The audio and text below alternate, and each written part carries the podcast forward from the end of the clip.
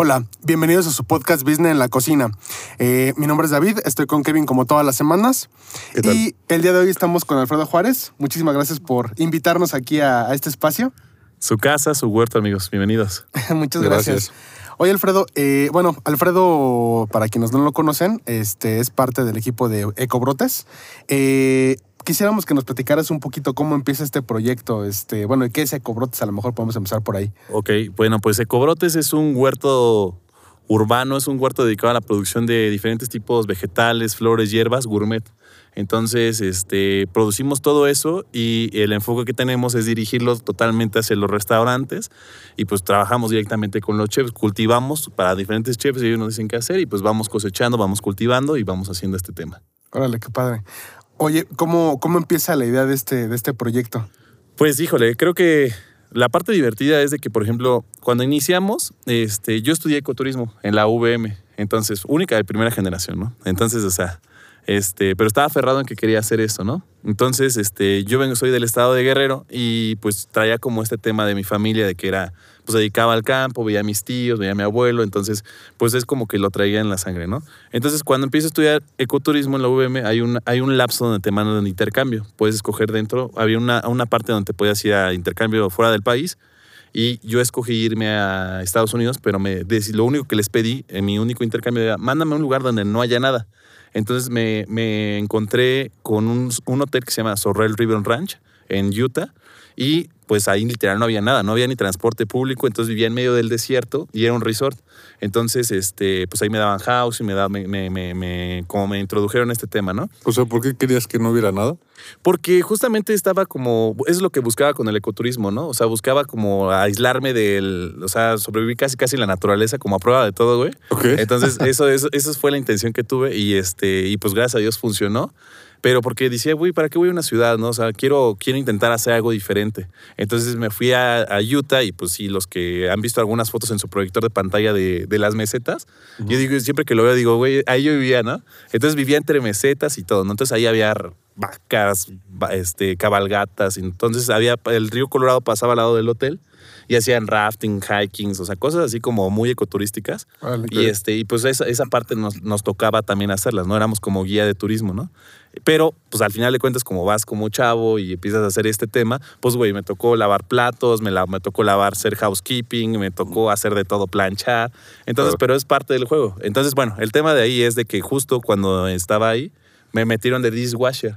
Entonces, de lavaplatos y pues eran unas madrizas, ¿no? Pues me iba muy bien porque pues te pagaban horas extras, ¿no? Y como Sí. pues estudiante, pues decías, pues lo que quiero es ganar, ¿no? Claro. Claro. Entonces, este, justo me empecé a meter ahí un poquito, poquito, y este, y había un concepto que hacía el chef, que la verdad es que este, le debo muchas cosas a él, se llama Henry. Eh, él hizo un concepto del farm to table, del campo a la mesa. ¿Qué es lo que hacían? Ahí en el resort teníamos un espacio designado de una huerta. Y en esa huerta, o sea, este Henry nos llegaba con uno de mis compas que era cocinero. En el- para entonces ya no era dishwasher, ya era como, como runner y como asistía, asistía como el gerente de alimentos y bebidas. Entonces me decía, te nos da una lista a un, un amigo que se llama Amarillo y me decía, vayan y corten todo esto del huerto. Entonces íbamos Omar y yo cosechábamos unas dos horas antes de empezar a cocinar, hacia, porque el evento era en la noche, era Sí. en un huerto y pues obviamente este chef, el concepto de farm to table es cocinar enfrente de la gente. Claro. Entonces ya traíamos todo el producto, traíamos manzanas, vegetales, hierbas y literal, este chef, o sea, nunca lo he visto aquí en México, o sea, este chef literal se metía en la cocina de fum, fum, fum y empezamos a batear este, para unas 15 personas, eran eventos pequeños, mientras servíamos vino, el lugar pues se prestaba para esto. Entonces, cuando yo veo eso, me, me empieza como a meterme mucho, mucho en el tema de, del campo a la mesa, porque era un desierto. Imagínate, crecer una, un pepino en el desierto, pues, o sea, si es un Claro. pinche pedo conseguirlo aquí con invernaderos y cosas así, o sea, ahora imagínate cuando lo haces en el desierto, ¿no? Claro. Y eso me sorprendía muchísimo. Entonces me acercaba mucho con los granjeros, con los, con los que estaban ahí haciendo las compostas.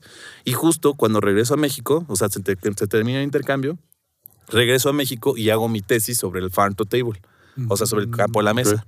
Entonces empiezo como a meterme de lleno y este y para entonces esa es la esa es este pues empiezo como regreso a la universidad porque todavía me faltaba tiempo para terminar y empiezo como a emprender este tema, ¿no? O sea, yo estudié un tronco común de pues de gastronomía, turismo y todo, ¿no? Ya al final de la carrera pues tú agarras tu especialidad. Entonces, pues tenía amigos que eran como, estaban este, preparándose para ser chefs o cocineros, y pues ellos tenían como prácticas o exámenes, y iban al mercado de San Juan, digo, lo digo ahorita así, ¿no? Pero este, y decía, y me decía, en ese entonces, este, tenía algunos compañeros que me decían, vamos al mercado de San Juan, ¿no? Y decía, güey, si me hace la idea, lo voy a decir tal cual como lo pienso, o sea, lo- se me hace la idea más pendeja de vender flores, o sea, güey, ¿quién compra flores comestibles, güey? Esa es la, esa es la verdad, güey. Y digo, güey, qué idea tan tonta, ¿no? Entonces los acompañaba y se surtían y ya, ¿no? Y por azares del destino, eh, una amiga mía me regala un, me empezó a regalar como algunas flores comestibles, porque ya empezaba a hacer como huert- este, huertos urbanos. Entonces empezamos a hacer eso y pues ya, empecé, me regaló una, dos, tres plantitas. Pero, y- o sea, ¿por qué te llamó la atención?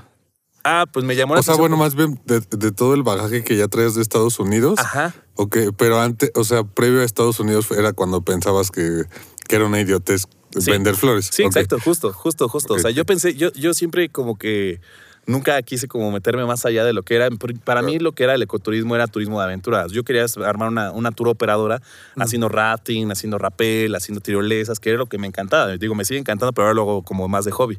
Claro. Entonces, este, pues fue, fue ahí donde como, como que tomé la, la, la tendiente de irme hacia el lado gastronómico, ¿no? Claro. Y pues sí, yo cocinaba, o sea, tenía clases de cocina, pero yo era el güey que literal picaba, güey, se los pasaba a mis compas que sí querían cocinar, y pues yo nada más pasaba literal, pues por ahí, ¿no? Así como que Sí, la pasaba a mis clases de cocina, ¿no? Sí. Y si tú me dices, ármame una bechamel, digo, güey, no, no me acuerdo cómo armar una bechamel, ¿no? Pero, pero digo, si me das una receta, pues la puedo armar, ¿no? Claro. Entonces, este, pues, pues ahí entró todo ese tema. Entonces ya conforme íbamos, a- íbamos este, cuando me empezaron, como empecé a armar de dos, tres plantitas, pues ellos tenían exámenes y pues tenían que decorar y hacer estas cosas. Entonces me empecé, yo cuando empiezo, empiezo a vender 10 pesos de flores, güey.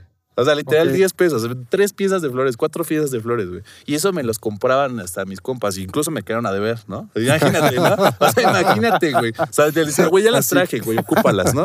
Si lo Entonces, viendo, así, así fue como empezó. o sea, esos fueron los inicios, güey.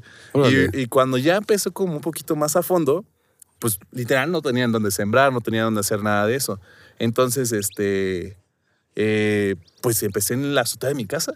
En la azotea de mi casa fue donde empecé a hacer en guacales, este, a sembrar flores, empezar a hacer como investigar. Y obviamente no había ni cursos, no había ni un libro que te dijera cómo, ni cómo. Pues entonces así pasó, ¿no? Y gracias a Dios, eh, cuando empecé ahí en la universidad a hacer eso, se me acercaron los chefs de la carrera.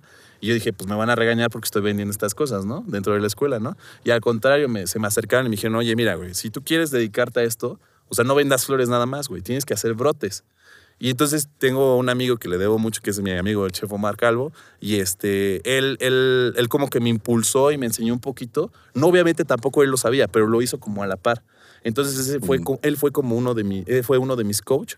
Entonces en el trayecto de, en el juega y error, en el jala y estira y a ver si sale y a veces no. Claro. Entonces había llegado el momento en que me llegaba a deprimir porque pinche brote no salía, la semilla no hacía. Lo empecé haciendo en esponjas. Eh, Primero Sí. para hacer unas pruebas en esponja y después los hice en domos y pasé por muchos métodos hasta llegar a lo que ya tenemos hoy, ¿no? Claro. Pero bueno, fue como el comienzo que, te- que tuvimos aquí. Órale, qué padre. Oye, mm, ¿cómo, cómo, lo, cómo pasaste, cómo, pasaste o cómo transformaste el negocio? O sea, porque al final a lo mejor lo empezaste haciendo como, muy chiquito, pero, pero ¿en qué momento dijiste ya no me alcanza el espacio para, para este, pues sí, para sembrar? Necesito un terreno más grande o necesito este, mudarme ya a lo mejor a, este, pues, a un plantío. Eh, va- Vaya, ¿cómo- ¿cómo fuiste haciendo ese crecimiento o esa planeación de- del negocio?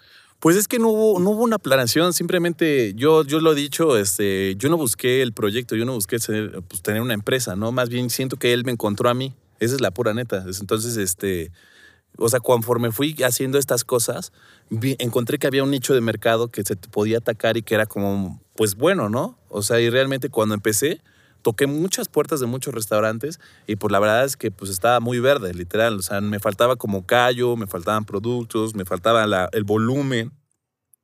Entonces, por azares del destino, uno de mis amigos se queda en el... empezó a trabajar en compras en el San Reyes. Ok. Ujú. Entonces me recuerdo perfectísimo que en ese momento yo tenía mi azotea pues con unas cositas, ¿no? Y ellos ya sabían que pues yo me empezaba a dedicar a esto. Eso era la, eso era la parte divertida, que muchos compas que estuvieron conmigo se metieron en la rama hicieron de todo, compras, chefs, este, solamente trabajar en los hoteles o muchas otras cosas que pudieron hacer. Entonces, pues me relacioné con mis mismos compañeros de escuela. Entonces, él se queda en compras en el hotel y me dice, oye, te saqué una cita con el chef. Y no se me va a olvidar nunca, güey. Llegué con el chef y en, ahí en el San Reyes entonces y me dice, güey, ¿sabes qué? La neta aquí consumimos alrededor de 900 flores a la semana, güey. Solamente de una. Ahora ocupo como otras cinco, güey. Y le dije, ¿sabes qué, hermano? La verdad es que me da mucha pena, pero no me quisiera quemar, te digo la neta. Mejor prefiero pues, pasar y decirte las cosas que, este, que, que, que está pasando, ¿no? Sí, claro. Entonces le dije, pues mira, no me aviento en este momento y ojalá en unos años que nos volvamos a ver pueda tener la capacidad. Si no Entonces- tenías la capacidad en ese momento de Exacto, surtirle. No, pues no, imagínate, pues era una cantidad estratosférica para mí. O sea, yo a lo mejor en ese momento sacaba 100 piezas de flores, ¿no? Claro. Entonces, bueno, entonces es ahí cuando empezamos como, empezamos como a crecer, empezamos a sembrar un poquito más Mm. y se me presenta otra oportunidad. Pero en ese momento ya no dije, ya dije, ya no se me vuelve a pasar.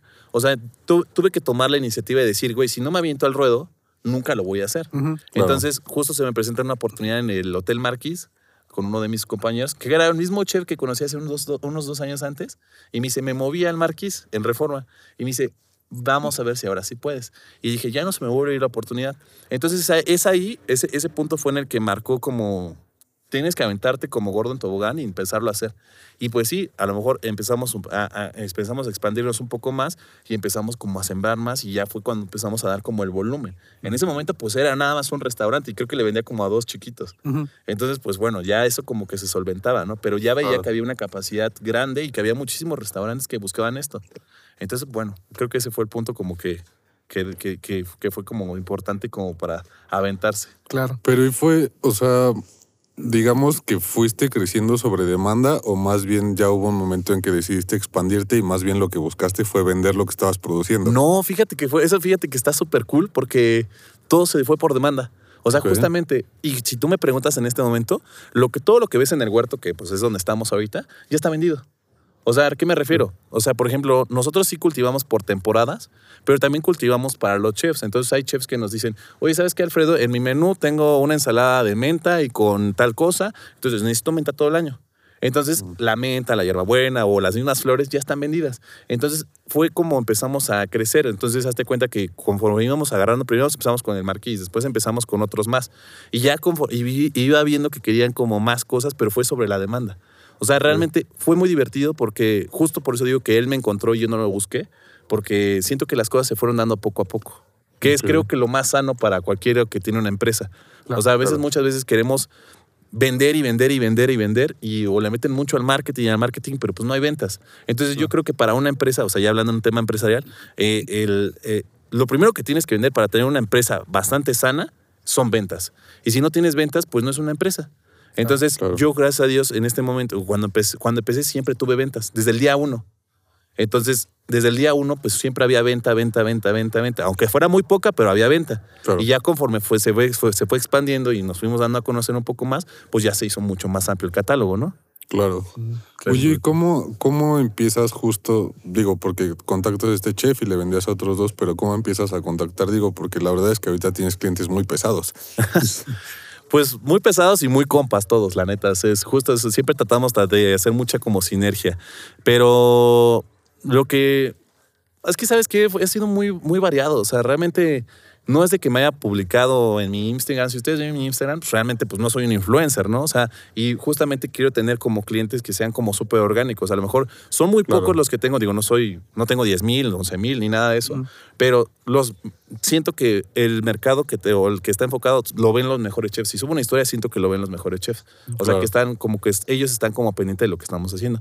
Pero, pues tocando puertas. Al principio fue tocando puertas. Y gracias a Dios, este, hubo varias bandas que, que, que, pues sí nos apoyó, entre ellos Julián, de mi paisano Julián de, de Sepia, que es igual guerrerense. Él me dio la, cuando abrió Sepia, acaba de cumplir cinco años. Este, Entré luego, luego con él y Julián me, me, me cobijó, me, me arropó y, y me dio como mi patadita de buena suerte. Este, y pues gracias a Dios, después de que empecé a jalar con él, que pues al principio pues era poco lo que yo tenía, pero eran mis primeros restaurantes también buenos que, con los que empezaba, pues ellos me empezaron a recomendar de boca en boca, que también es algo que también es súper divertido, que a veces simplemente, ah, ¿sabes qué? Es que estoy buscando esto, ah, búscate a Alfredo de Cobrotes, este compa está haciendo cosas divertidas y vamos a entrarle. Entonces eh, viene como este tema de boca en boca, ¿no? Y este tema de nunca perder relaciones. O sea, esa, yo lo considero, yo no considero a mis chefs relaciones, lo considero como mis compas, de verdad. O sea, puedo marcarles un día y les puedo, los puedo invitar al huerto y vénganse, tómense una cerveza o vamos a cotorrear. Porque tratamos como de que, de que, no se rompa eso, ¿no? O sea, yo, yo simplemente no me considero como nada más un proveedor, me considero amigo de ellos. Y ya, pues obviamente después de eso, pues todo lo que, todo lo que se valga para contactar a alguien, pues creo que es un, es un medio, ¿no? Ya habla el, el, tema del Instagram, que la verdad es que a mí se me hace fantástico. Digo, hay bastante banda que a veces te contesta, a veces que no, pero hay gente que pues se pone trucha y está como muy directa ahí, entonces les escribes y ya te dicen y, y, pues ves qué puedes hacer juntos, ¿no? Pero yo creo que todo lo que hemos hecho ha sido un poquito de boca en boca, ¿no? Sí, que totalmente. Lo Oye, nos platicabas este, fuera de, de cámara y bueno, y al principio, que tu familia es de, es de campo, o sea, bueno, vienen, vienen de campo. ¿Crees que eso fue parte como, como, como del éxito, del crecimiento del negocio? Sí, creo que, sí, creo que, sí, creo que haya influenciado. Sí, creo que sea como algo que traía como ya yo de un poquito tiempo atrás, ¿no? O sea, siento que, siento que siempre que tienes que buscar. Una vez me hicieron un ejercicio en, en, un lugar donde fui, que era como de emprendimiento, y me decían, pues busca a una persona que sea como, um, como algo bueno que quieras, ¿no? Que, te, que, que, la reconozcas o que la admires de algún punto, ¿no? Entonces te ponían varios círculos. Desde primero, el primer círculo que era tu familia, después el círculo que eran tus amistades, y pues, eh, o sea, se iba extendiendo el círculo a lo más que pudieras, ¿no? Y tenías que encontrar a alguien que pues realmente como que te inspirara, ¿no? O sea, y este, y pues yo en algún momento, pues sí, sí, siempre admiré como a, lo que eran mis tíos, porque eran rancherotes así, de cuadros y así, camionetones, ¿no? O sea, cosas así, ¿no? Entonces, pero me gustaba más que eso y me gustaba mucho el estilo de vida que tenían. O sea, al final de cuentas tenían tiempo para sus familias, tenían tiempo para, para dedicarse al campo, para sus trabajos y pues no les iba mal. Entonces, pues siento que sí tuvo una, una, una tendencia hacia que yo tuviera que ir por allá. Claro. Oye, y para, y para la parte, digamos, como ya operativa, o sea, de, pues hay, hay diferentes em, como técnicas este, para pues, el cultivo y, este, y para hacer crecer las, las flores y demás. Eh, eso, ¿Eso lo fuiste como, como aprendiendo o ya lo sabías? No, no sabía nada. O sea, realmente todo fue muy empírico. Digo, obviamente sí tuvimos que investigar, leer. O sea, sí hubo un tema de investigación y mucho venía en inglés y otras cosas. Entonces no había nadie que te dijera eso. Y en ese entonces no había como tanta banda que se dedicara como pues a hacer algo orgánico, ¿no? O sea, era cuando la, la tendencia del orgánico apenas empezaba a, a, sonar, la sustentabilidad. O sea, justamente es que también es algo que tenemos que decir. O sea, el tema de la sustentabilidad no tiene mucho tiempo que empezó a sonar. o sea, realmente las nuevas generaciones son las que lo traen. Bueno, al menos este en México, pero. Al menos en México. O sea, nosotros por eso te digo que toda la información que encontrábamos venía de otros lugares. Y por ejemplo, ya había chefs en otros lugares que pues yo no conocía ni nada, pero por ejemplo, en Nueva York ya habían granjas orgánicas y chefs que se, que se buscaban este concepto del farm to table, ¿no? Y aquí en México no había tanta demanda de, pues a lo mejor de, a lo mejor sí había demanda, ¿no? Para los restaurantes, pero no es que habría también tantos restaurantes fine dining o tantos restaurantes que buscaran mejores productos, ¿no? Entonces, pues bueno, siento que fue como la ola que empezó a ir y pues bueno, creo que ha sido buena porque ha mejorado mucho del aspecto como en, los restaurantes y en la gastronomía. Oye, ¿y tienes socios o, inversionistas o eres tú? Digo, me imagino que ahorita ya tienes un equipo, ¿no? Creo que ya puedas hacer todo tú solo, pero... claro. no estaríamos este, aquí. seguro. Pero este, eh, eh, bueno, ¿tienes socios o inversionistas o, si eres...? No, gracias a Dios, eso siento, y eso sí lo digo con mucho orgullo, cuando hubo oportunidad, es que también está bien, está, esa, es una, eso es una realidad. O sea, cuando, cuando tuve, cuando empecé, o sea, ni mi propia familia me apoyó. O sea, realmente esa es, la, esa es la verdadera historia. O sea, yo les decía, hablaba con mi familia, mis hermanos, y me decía, güey, deja de hacer estas cosas, mejor dedícate y enfócate a algo que sí ya te deje dinero y que pues, porque todo se pasaba en el dinero, ¿no? Pues porque estás morro, ¿no? Quieres trabajar, quieres jalar, quieres un carro, quieres algo, pues tienes que trabajar. Claro. Entonces, pues cuando empiezo a hacer esto, pues no había, pues lo hacía yo solo, ¿no? no yo facturaba, yo hacía, yo sembraba y todo eso, ¿no? Entonces, pues no había como ese apoyo, ¿no? Y justo cuando empiezo como a generar o cuando empiezan a voltear a verme, sea, pues recibo el apoyo de mis papás y digo, o sea, de mis papás y de mi familia, ¿no? Entonces, este, este tema, pues bueno, o sea, a lo que voy es de que cuando ya empezó a crecer un poco más el tema, hubo mucha gente que se me acercó y me dijo, oye, güey, es que quiero, quiero, quiero apoyarte, quiero meter la inversión o quiero hacer esto, ¿no? Vamos a asociarnos, ¿no? Y yo siempre vi, y creo que los emprendedores o los que quieren hacer una empresa, creo que siempre a la empresa la van a coger como si fuera suya, ¿no? Como su hijo, ¿no? Entonces, o sea, una vez me ponían un, este, un ejercicio también en un, en un ejercicio de emprendimiento y me decía, ¿cómo es Ecobrotes, no? O sea, ¿qué es niño, niña, chiquito, cómo se viste y así, ¿no? Y yo lo describía así como, güey, así es este cabrón, ¿no? Así lo veía. Así lo veía, ¿no? Yo, lo, yo lo veía de cuadros, con botas y con sombrero y así un chingo de cosas, ¿no? Entonces, esa, o sea, a lo que voy es de que, de que todos quieren, quieren estar en tus buenos momentos, pero no quieren estar en los malos. O sea, no les gusta, a toda la gente no le gusta picar piedra. Entonces, por lo menos lo que yo sí me siento orgulloso es de que lo hice desde abajo y eso sí siento que, pues por lo menos para mí tiene mucha satisfacción porque no hubo nadie que me apoyara en ningún sentido. A lo mejor ya después, pues hubo gente que, pues mi propia familia y todo este tema, pero al principio fue difícil. O sea, realmente en estos siete años que llevamos, o sea, los primeros tres años fueron horribles, horribles, güey, horribles. o sea, fue un jala y estira terrible. En tres años yo nunca percibí ni un solo peso. Era el amor al arte y pues ni pedo, ¿no? Pero ahora lo veo y digo, y retrocedo y digo, güey, qué divertido. O sea, neta no lo cambiará por nada. Claro. Sí, totalmente. Oye, eh, ¿cuántas, ¿cuántas variedades manejas o cuántas, este, cuántos tipos de flores o de brotes? Eh, son muchísimos. O sea, es que si hablamos solamente de flores y de brotes, a lo mejor unos 50, 60. Ok. depende de la temporada también. Claro. Pero pues ya entramos en cosas mucho más de productos, o sea, entre más productos, pues yo creo que sí llegamos a unos 120, 150 diferentes tipos de productos. Wow, son bastantes. ¿Y solamente estás eh, distribuyendo en Ciudad de México o ya tienes planes como de entrar al interior de la República? No, pues justamente después de la pandemia eh, empezamos como solamente sorteamos aquí en la ciudad y teníamos pues buenos algunos temas por enviar a ya había personas que se nos habían acercado de que oye yo estoy en Coahuila oye yo estoy en Los Cabos oye estoy acá le digo oye discúlpame pero no tengo la manera de enviártelo no entonces conforme fuimos desarrollándonos eh, resolvimos la logística mm. que era lo más difícil no o sea lo más difícil la logística resolvimos la logística y desde entonces de hace como tiene dos años que pasó la pandemia no un poquito, no, lleva para los tres, ¿no? Un poquito más. Sí, lleva para los dos y medio. llevamos Más Entonces, más o menos desde hace dos años, o sea, empecé a enviar al interior de la República.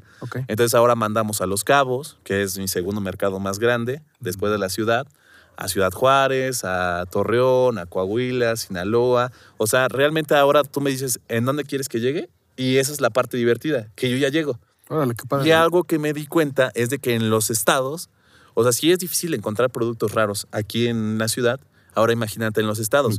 Los, los, climas varían diferente, o sea, Monterrey, eh, Chiapas, o sea, hay calores extremos, no hay agua, o sea, el mismo, el mismo playa o Cancún, que es un destino turístico, o sea, no se pueden dar todas las plantas. Entonces, el tema de aquí que tenemos aquí en la ciudad es de que pues, es un clima templado y que pues puede prestar para poder sembrar varias es cosas. Es más amigable, ¿no? Es más amigable, sí, sin tanto extremo, ¿no? Digámoslo así, sin tanto calor, sin tanta humedad, ¿no? Sí. Entonces, pues fue ahí cuando empezamos a meternos. Entonces, también mucho del sector que tenemos, por ejemplo, hoy este, que cosechamos, hoy se envían cuatro o cinco pedidos al interior de la República, que ya son clientes como constantes.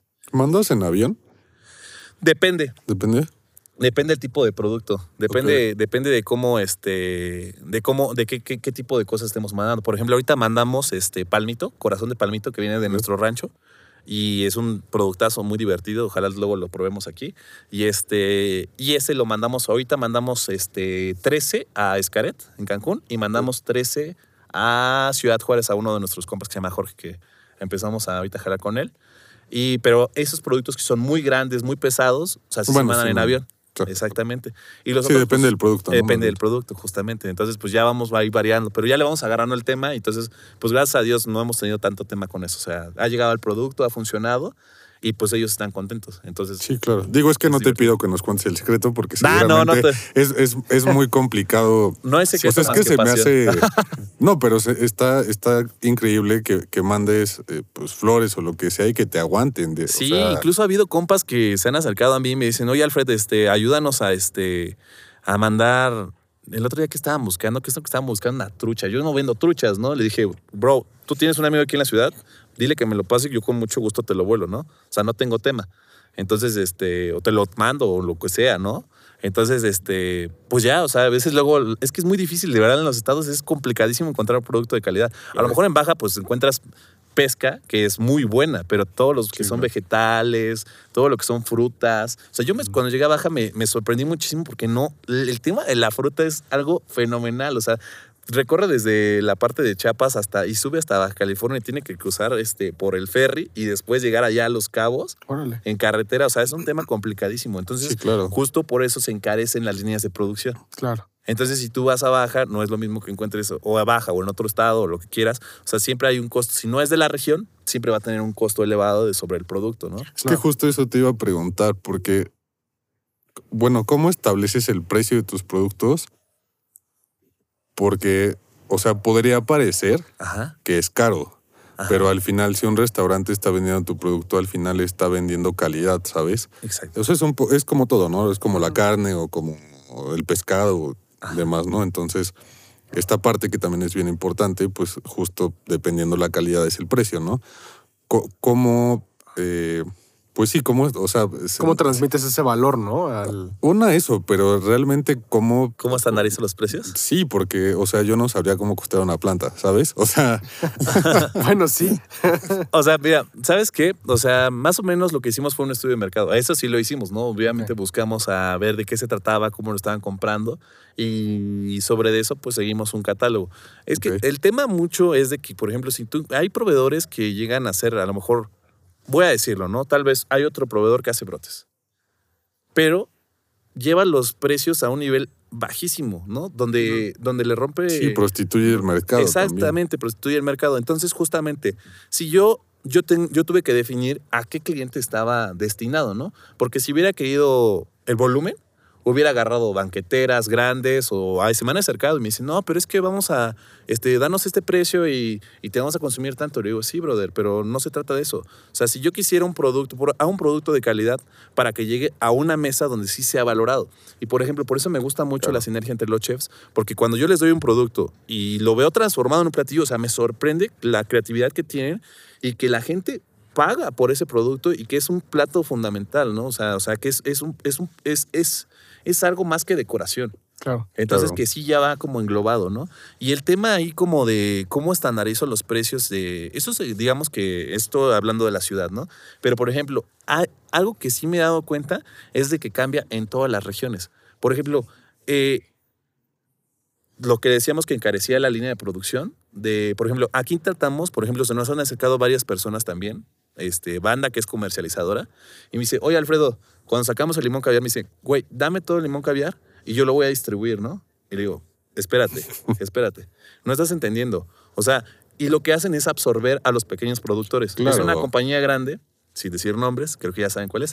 no, y, se, quedan con, todo, con todo el margen. Se quedan con todo el margen y se quedan con la estrellita de que, o sea, si yo hice el, si yo traje limón caviar, o sea, si yo se los diera, es como, ah, ¿qué crees? Que siempre soy yo el que sí tiene el caviar, ¿no? Cuando realmente no eres el productor, solamente eres un distribuidor.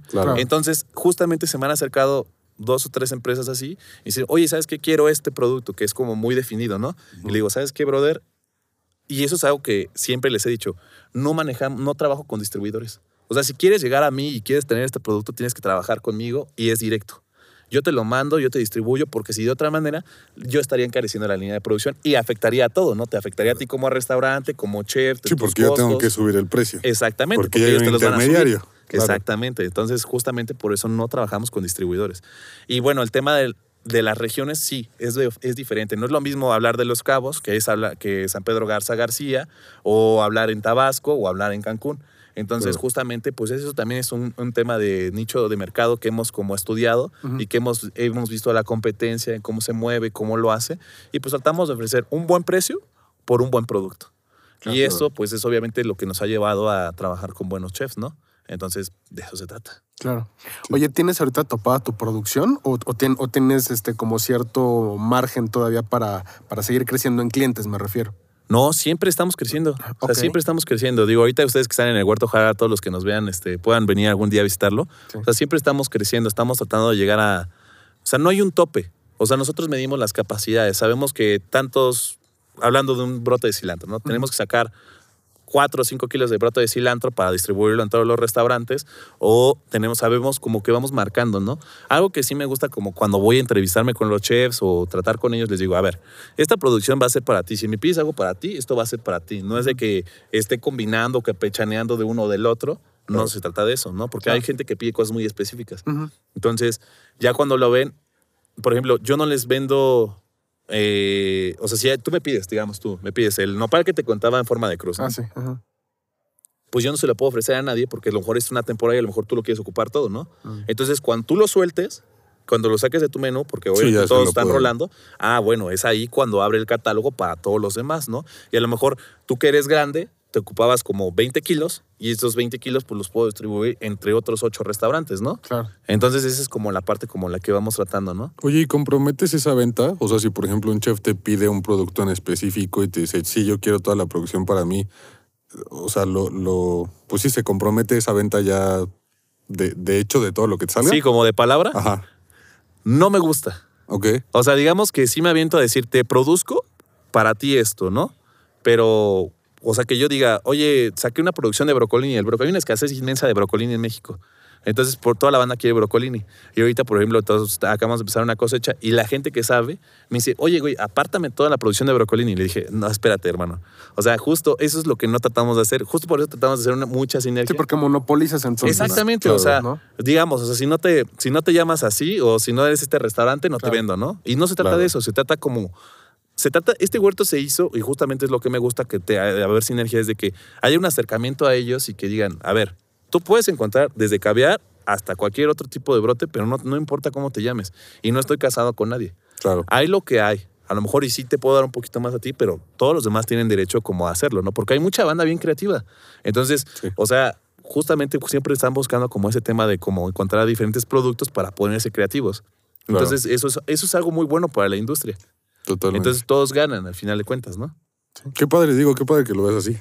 Sí, porque hay mucha banda que se literal se vende. güey. O sea, literal sí, sí, Sí. dice, güey, no, yo ya, uh, ya me vi, ¿no? Este, Ya vendí toda la producción, no, me aviento otras 20, ¿no? Y Sí, este es el problema, porque al final de cuentas, si tú dices, por ejemplo, si ustedes se fijan, aquí van a encontrar muchos productos, ¿no? No es un solo cultivo. Sí, no. Tratamos de tener monocultivos, que sean como muchas, muchas cosas, a lo mejor poquitas, ¿no?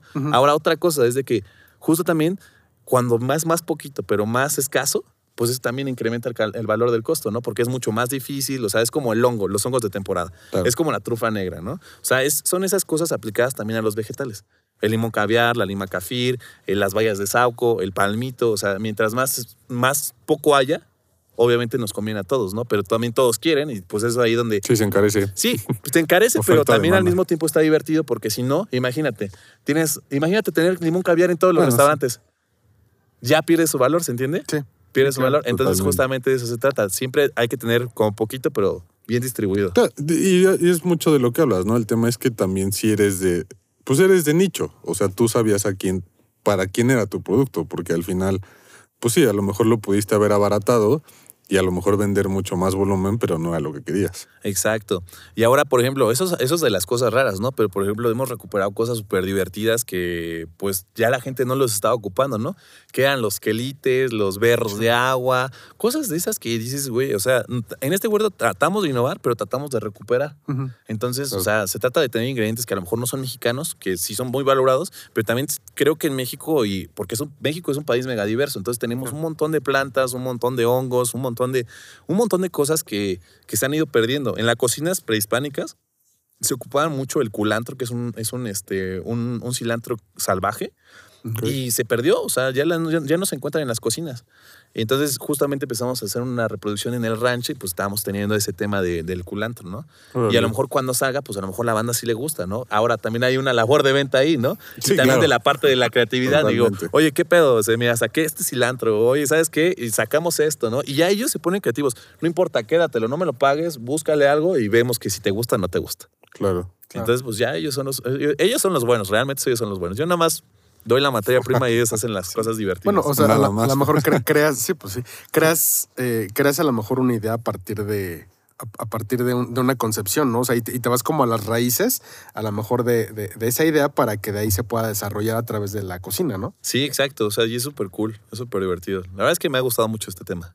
Qué padre. Está padrísimo. Oye, ¿y alguna vez has tenido algún tema de, de- de plaga o, algo así, de esas cosas feas que pasan? Bueno, estamos expuestos a todo, obviamente. O sea, justo en este momento, por ejemplo, nosotros vendemos mucho la misuna, que son, son kilos de misuna, son mostazas, se venden por kilo. Y justo, obviamente, somos un huerto, nos afectan bastantes cosas: plagas, clima, granizo, eh, su- eh, lluvias muy torrenciales. Me refiero que mucho, mucho abasto de agua. Pues pudre las plantas, Claro. pudre los Claro. betabeles, se rompen con tanta agua, los rábanos o los betabeles se rompen. Entonces, pues nos afecta, ¿no? Todo en exceso nos afecta. Sí. Si no hay agua, pues no hay agua. No, o sea, ¿qué hacemos, no? Sí, claro. Entonces digo, tratamos de ir como por eso justo por muchas temporadas, ¿no? Pero por ejemplo, un producto que tenemos todo el año es la misuna y ahorita por época de lluvias los hemos visto afectados porque se pudre. Entonces, justamente en este momento, no es que tengamos un- una escasez, ¿no? Pero, por ejemplo, puedo dejarlos a los restaurantes una semana sin, sin misunas Ujú. y pues ya de ahí en adelante, ¿no? O sea, no solamente tenemos que dejar que recupere la planta. Y pues Claro. solamente como esto es un huerto, realmente esto necesita un chingo de mantenimiento. O sea, tenemos Es que, que- estar, tenemos que estar al tiro porque si te sube una plaga, pues se te lleva todo. Sí. Entonces tratamos de hacer como esas cosas, pero no usamos químicos. Eso que quede muy bien claro. Porque hay mucha, muchos este, agricultores o proveedores, o sea, que utilizan químicos para quitársela de rápido y que la producción no se queme. Yo prefiero mejor que se queme la producción a perder, pero entregar un buen producto. Claro. Entonces, pues ya ahí tratamos de usar algunas ecotecnias, tratamos de hacer así como fertilizantes orgánicos. O sea, esos temas que buscamos, ¿no? Mm. Pero sí Y pasa. todo eso es lo que has ido investigando y, y prueba y error y demás. Sí, ¿no? Y es súper complicado. La verdad es que este tema con los, con este, digo, gracias, nunca nos ha caído como una plaga así que se arrase con todo, ¿no? Digo, pero, pero, este, pero sí pasa, sí, obvio sí pasa. Sí. Claro. Aparte, hay plantas que traen cierto tipo de plaga. Y, Sí. y- y- y me imagino que debes de tener también como un estudio de qué plantas no puedo como, como, como juntar, Combinar, ¿no? porque a lo mejor se puede hacer algo ahí.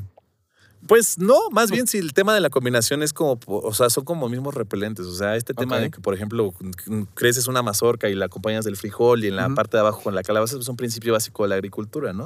O sea, es una, es una, es un este, o es un monocultivo, es una, es una, es un cultivo que puede, no nada más en un lugar, se puede nada más mazorca, puedes crecer muchas más cosas. Claro. Entonces, pues esa es como la parte divertida, pero por ejemplo, obviamente tiene benefi- beneficios, ¿no? O sea, cuando la- las plantas, las flores, pues repelen muchas, muchas plagas, ¿no? Sí. Pero pues también hay que estarlas cuidando. Es que es un tema, o sea, es un Claro. tema, sí, es un ciclo, es un ciclo de la vida, pues. Sí, Porque pues eh, también los insectos son benéficos, no todos los insectos son malos, ¿no? Sí. O sea, las catarinas, o sea, hay insectos que comen plagas también, ¿no? Entonces hay que saber que hay insectos buenos y que hay insectos malos, ¿no? Sí. Pero está. Oye, es ¿y un la tema. tierra?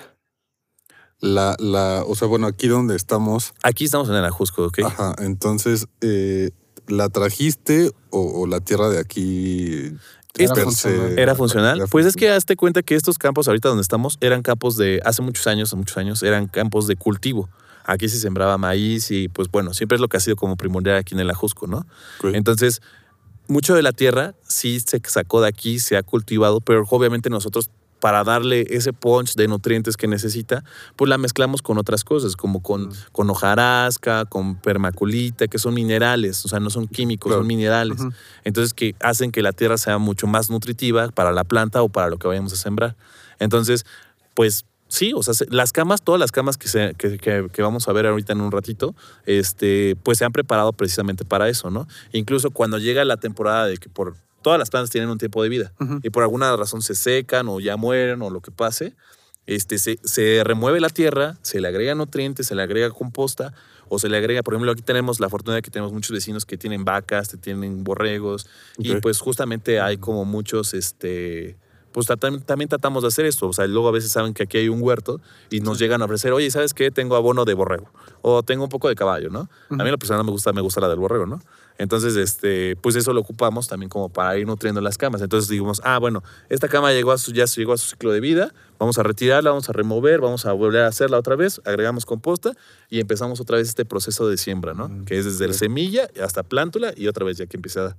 Claro. Eso te iba a preguntar cómo, cómo evitaban la sobreexplotación del suelo, pero ya me contestaste. Sí, pero ¿sabes qué? Pero justamente, o sea, yo podría dejar en esta cama solamente chícharo o hierbabuena o lo que fuera, pero tampoco la, la tengo que estar rotando. Entonces, hazte Claro. cuenta de que la tengo que sacar. O sea, cuando llegue su tiempo de vida, la voy a sacar, voy a volver a preparar la tierra y vamos a poner otro ingrediente, otro cultivo que no, que, que mejore la tierra, ¿no? O sea, Claro. un frijol, una calabaza, lo que, lo que vaya haciendo, ¿no? Sí, Todo que le dé otro, otros minerales, ¿no? Otros nutrientes a la sí, tierra. sí, sí, porque obviamente pues también eso le, le- le beneficia a la planta, ¿no? Y obviamente que hace que crezca más o hace que crezcan más bonitas. O sea, Sí. ahora sí que es como muy, muy rústico todo el rollo, ¿no? Y Oye, en este, en este, en este, eh, pues, pues sí, crecimiento a lo mejor de tu mismo negocio.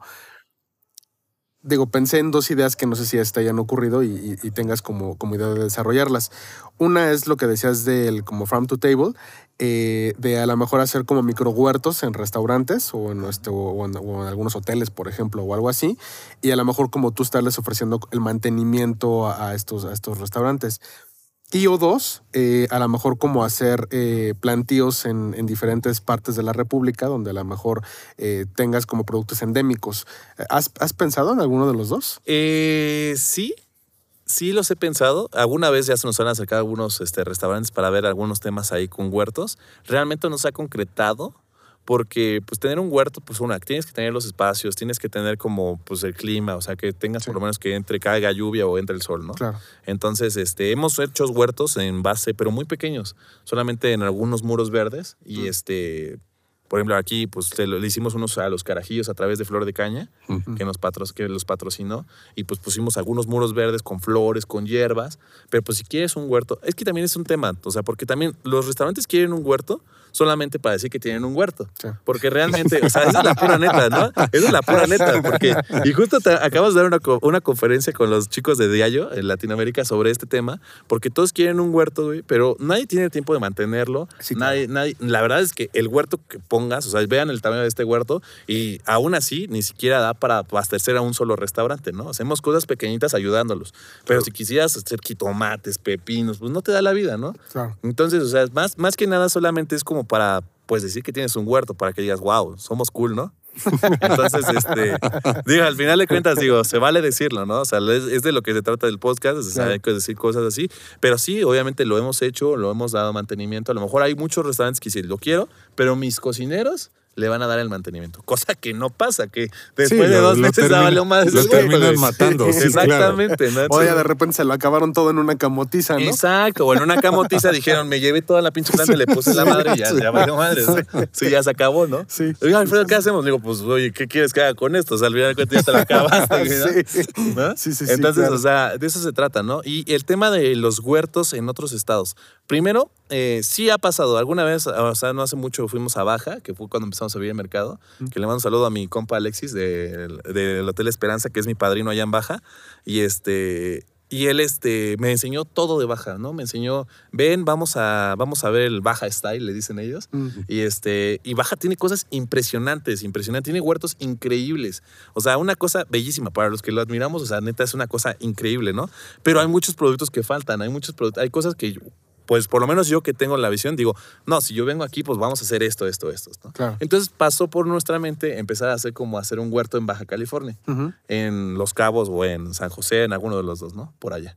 Entonces, digo, no es una idea que a lo mejor, digamos que a lo mejor tenemos proyectada en algún momento, Mm. pero bueno, por el momento, como resolvimos el tema de la logística, decidí, dije, pues no necesitamos el huerto allá. Yo tengo la, infraestru- la infraestructura aquí, tengo los huertos, tengo la tierra, tengo, la, tengo la, a la gente, o sea, a la gente que trabaja conmigo, que ya sabe cómo está. Allá es otra vez, empezar otra vez de cero, un, es una inversión grande, eh, comprar terrenos, otra vez emplear a, a- a, este, A gente. a gente. Capacitarlos. Ajá, capacitar. A lo mejor tenemos el mercado allá también porque es un buen mercado. Claro. Pero pues ese mercado es el mismo que tengo yo aquí con este resolviendo la Pues logística. ahorita lo puedes resolver con logística. Ajá, exactamente. Pero obviamente me encantaría tener un huerto en otro lugar, ¿no? Claro. O sea, por ejemplo, es lo del ra- el rancho en Veracruz. O sea, habría que buscar un lugar que sea como turístico, que tuviera la misma capacidad que tiene la Ciudad de México para poder como mandar eso, ¿no? Sí, claro. O sea, que, que, que surta también lo que estás produciendo, ¿no? Sí, porque hazte cuenta, por ejemplo, yo soy del estado de Guerrero y me encantaría poder tener un huerto en mi en Guerrero, donde soy yo, ¿no? Claro. Pero pues Claro. el mercado no se presta, o sea,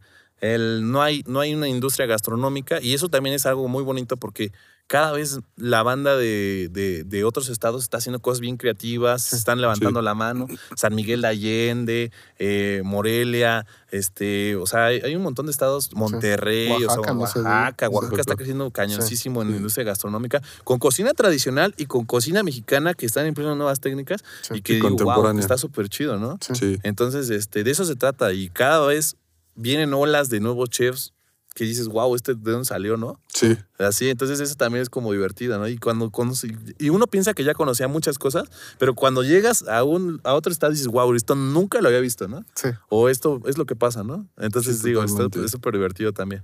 Sí, claro. Oye, ¿y ¿te gusta cocinar? Tengo un tema con la cocinada. Digo, obviamente, pues ya les conté un poquito que pues llevaba un tronco de gastronomía, pero literal yo era el güey que picaba todo así en Mirepoix, en la- lo que sea, y lo mandaba y le decía, tú cocina, ¿no? O sea, yo era como el pinche, literal, así como que te pasa y Claro. vámonos, era el Sí, sí, sí. asistente, ¿no? Pues sí me gusta, güey, pero pues no es, no es mi fuerte, ¿no? Simplemente no Ok. es mi fuerte, ¿no? O sea, pero fíjate, o sea, yo, yo, yo estudié ecoturismo pensando en que iba a estar en el campo, iba a estar en, haciendo rafting y Está cosas haciendo así. aventura. Y me gustaba la gastronomía, ¿no? En ese momento decía, pues se los paso, ¿no? Y ahora, casualmente, ahora me la vivo en cocinas. Sí. O sea, vivo del, del huerto a la cocina, literal, me la paso así, yendo y Totalmente. viniendo. Entonces ahora conozco mucha banda que, este, pues que gracias a Dios nos ha apoyado y que pues, es su casa, su huerto, cuando quieran estos ellos venir. Claro. Oye, un, un tema a lo mejor eh, como, como difícil. eh, ¿Ha habido algún problema con, o has tenido algún problema con tema de giratarios o cosas así? O sea, digo, por- por- Ejidatarios. porque a veces el tema de la, de la tierra o, de- o de- o del campo, pues es, es, es como complicado, ¿no? O sea, eh, o, o no sé qué tanto, qué tan complicado sea. Pues mira, digo, la, la fortuna que hemos tenido es de que obviamente son, o sea, las tierras se han comprado, entonces las tierras son de nosotros. A lo mejor en algún momento pues fue complicado porque pues tenías como que, pues que pagar, porque pues tenías que el sello del ejidatario que te sella Sí. y que no sé qué, Claro. ¿no? O sea, como a lo mejor... De no, es que no sé cómo se le diga, porque hay un tema ahí que te tienen que sellar y cosas así, Sí. ¿no? Pero bueno, nunca, tenemos, nunca hemos tenido tema con los ejidatarios porque pues al final no nos hemos, lo que hemos buscado es hacer nuestra propia inversión, ¿no? Ok. Entonces esto es como parte de un activo fijo que tiene la empresa, ¿no? O sea, los huertos, las Claro. tierras, ¿no? Y ya, pues, realmente pues no, nunca he tenido tema con Nunca eso. nada. Oye, la chinampa, eh, ¿la adquiriste después de, de este showroom o, o fue primero la chinampa? No, primero la chinampa. Primero fue la chinampa y fue ahí cuando empezamos como a trabajar con mucha gente. Pues obviamente Ch- Xochimilco es una, es una, una fuente de producción también muy, muy, muy vasta. Sí, fuerte. muy fuerte. Y, este, y lo que hicimos cuando empezamos como a crecer fue designar algunos productos que ya estaban, eh, que, que, que se podían dar muy bien en la chinampa. Y pues fue como hacer como, como ese macho, o sea, tratar como de solventar lo que traíamos, ¿no? Por ejemplo, ahora hay mucha banda que no les gustan los betabeles dorados, el rábano sandía, porque ya se les hacen comunes. Sí. Entonces, justamente ahí tenemos un tema, porque cuando empezamos aquí, empezamos haciendo rábano sandía, betabel dorado, betabel candy, que era lo que se producía en la chinampa. Claro. Pero llegó el momento en que dije, en que, en que todos dijeron, oye, ¿sabes qué, güey? Ya, ya no queremos rábano sandía porque están todos los platos de la ciudad. Ya no queremos betabel dorado porque estamos en todos los platos. Entonces, Sí. bueno, ahí es donde nos ponen aprietos a nosotros porque cada vez quieren más, güey. O Hay sea, cosas más raras. no, Y- sí, y ese es el tema. O sea, a mí me gusta, me divierte, ¿no? Pero a Ah, veces sí, pero a veces me marcan y me dicen, a ver, ¿qué tienes de raro ahorita? Güey, o sea, eh, tengo de estos cuatro, que ya te ofrecí los cuatro raros, tengo uno que no te he dado. Y dice, bueno, a ver, tráelo, ¿no? Y dice, pero, o sea, ya son como, ¿sí ¿sabes? O sea, ¿te entiendes? O sea, que como son, cada vez quieren más, más, más, más, más. Claro. Entonces tenemos eh, justo lo que les explicaba un poquito de que las tendencias, ¿no? Las olas con las que vienen los nuevos chefs, los nuevos, los nuevos negocios, es de que pues por ejemplo, a todos antes ocupaban brotes. Hace como tres años todos ocupaban brotes. Ahora la nueva tendencia de los chefs es usar microhojas. Entonces, ahora, mándame un mix de microhojas o a ver, dame unas muestras de microhojas, vamos a ver qué metemos. Entonces, cada vez buscan salirse de lo que ya estaba como casual. Ahora quieren cosas rarísimas. Oye, pero ¿quién pone la tendencia? ¿Tú o los chefs? No sé, a veces, este, fíjate que, fíjate, eso va a sonar raro, no, nunca lo he dicho, pero creo que sí es como interesante porque cuando justo saco algo, siento que ahí empieza la tendencia. No es de que yo, ay, no, ecobrotes, no, no, no, no, ni que me, o sea, no sé, no, ah, yo digo que esto y esto, no. No, No, pero al final es lo que tú estás produciendo. O sea, sí, pero O sea, es por la ejemplo, disponibilidad de producto. o Pues. sea, sí, pero también al mismo tiempo eso es, nunca hubiéramos llegado a eso si nunca habláramos con los chefs. Claro. O sea, porque las, eh, o sea, justamente yo los veo como mis maestros, me dicen, me ponen retos, le digo, "Pa- dame una tarea, ¿no? Claro. O sea, llego yo con un restaurante que quiera trabajar y digo, dime qué quieres, güey. Yo veo cómo lo consigo, yo veo si consigo la semilla en dónde la consigo. O sea, por ejemplo, hay muchas semillas del mercado, las semillas es un tráfico cañón. Entonces, muchas, muchas gente... Son caras, ¿no? Son caras, una que son caras, son muy escasas y tienes que saber en dónde. Yo tengo dealers de, en la Ciudad de México, o sea, dealers de buen- unos buenos dealers, ¿no? Unos buenos dealers. Y por cierto, ahorita vamos a entrar en un tema que también es muy, te- o sea, no sé si lo quieren entrar, pero el tema de la marihuana en la gastronomía, Sí. o sea, es un tema también que se puede tratar. sí, Yo sí. te llevas otra, otra hora aquí. Sí, Pero bueno, tenemos varios dealers. De semillas orgánicas, o sea, de semillas que son para cultivar y hortalizas. Sí. Entonces, pues esos dealers pues son los que a veces me alimentan y me dicen, oye, tenemos esto. Entonces yo ya digo, ah, esto tiene potencial, esto le va a gustar a este chef. Entonces por eso me gusta, como siempre, cuando voy a una presentación, conocerlo, saber el qué tipo de cocina estás haciendo, porque Claro. yo sé que estás haciendo que este, cocina mexicana, pues te va a interesar el jacube, te va a interesar la valla, te va a interesar esto, ¿no? Entonces, ya conforme los voy conociendo, pues decimos esto, ¿no? Y es ahí cuando los demás chefs, como ya todos esos compas son pues famosos o que ya hacen cosas divertidas, los voltean a ver y dicen, "Ah, a ver, ¿de dónde sacó este compa esto? Sí. Y ya se pasan el rol. Y, y eso es ¿Qué otra cosa súper divertida, que antes, hace años, era horrible conseguir. O sea, tenías un proveedor bueno y no lo soltabas. O sea, Sí, no, no, no, no, nadie lo decías de quería compartir. Ajá, o sea, Sí. exacto. Y eso es algo que sí admiro y que me gusta mucho de esta nueva tendencia de estos chefs jóvenes. O sea, no la vieja escuela. O sea, esta tendencia de que dices, güey, todos hacemos, este, queremos hacer cosas chidas, ¿no? No es como que yo quiero ser el mejor o así, ¿no? O sea, y por ejemplo, los mismos chefs van a co- comer a otros restaurantes porque son compas y así. Sí. O sea, la sinergia las que haya. ajá, colaboraciones, exactamente, ajá. colaboraciones, palomazos. Esa- ese tipo de sinergia, pues es lo que enriquece todo eso. Entonces, cuando tienes un buen proveedor y te dicen, hay, por ejemplo, nos ha pasado mucho, hay un WhatsApp de donde están un chingo de chefs y hace no poco mucho nos buscó el Che Palazuelos, este, que es también mi paisano, y hoy estoy buscando la copa de cobrotes, entonces ahí le pasaron mi contacto y cositas así, y así ha pasado muchas veces, ¿no? O sea, buscan, estoy buscando un ingrediente tal, ¿no? Lo escriben en el grupo de los chefs, ¿no? Y dicen, ah, búscalo con este compa. Y si no, pues te mando otro, ¿no? O luego llegan a mí y me dicen, oye, Alfred, estoy buscando tal cosa. Y le digo, mira, yo no la tengo, pero tengo un compa que a lo mejor pudiera ayudarte, ¿no? O sea, no somos... No, no- Sí, no la envidia, la eso es- envidia, o sea, Digo, eso nunca se va a acabar, ¿no? Pero al final de cuentas, pero, pero- sí tratamos como de... Compartir o sea, un poco más. Exacto, compartir, como que sea como más, más, más divertido, ¿no? Y en otros estados, pues a lo mejor no pasa eso, ¿no? O sea, en la ciudad la verdad es que yo sí lo he visto y en Baja y en otros lugares que ya son como más de industria gastronómica. O sea, se ha visto que pasa esas cosas, ¿no? Claro. Entonces, pues bueno, muy, muy cool, muy divertido. Bueno, sí, yo creo que hay- sí hay que ir cerrando. Este, Estaría, la verdad, padre platicar de, de lo de la marihuana en, En otro en la comida. Sí, Pero güey, bueno, lo, lo- lo dejamos pendiente. lo dejamos para la segunda parte. Porque la verdad está, bueno, nada más, ¿estás haciendo algo al respecto?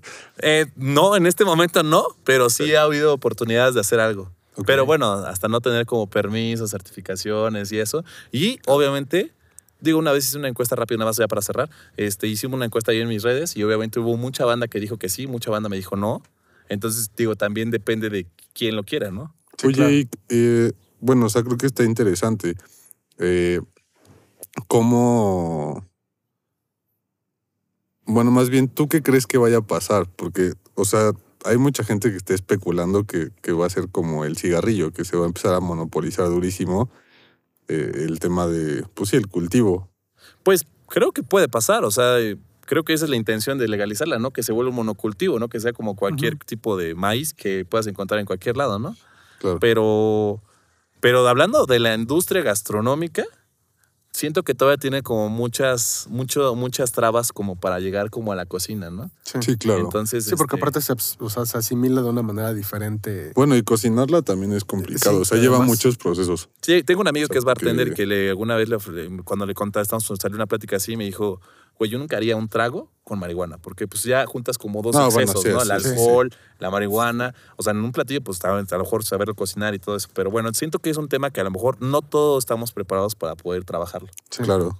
Yo por lo Sí, menos digo, tampoco hay- también tengo como Hay mis- gente que está dudas. haciendo cenas canábicas. Sí, lo Digo, sé. no, ha habido, ha habido- No los ha vamos habido- a quemar, pero... No, no, tampoco los vamos a quemar, no. no sabemos. No, también a mí me han ofrecido, oye, es, oye Alfred, este, ¿tú qué estás? Le digo, no, güey, o sea, sí hacemos cosas locas, pero no, o sea, sí hacemos cosas locas, pero no vamos por ahí, ¿no? Claro. Entonces, sí, este, todavía no. Todavía no.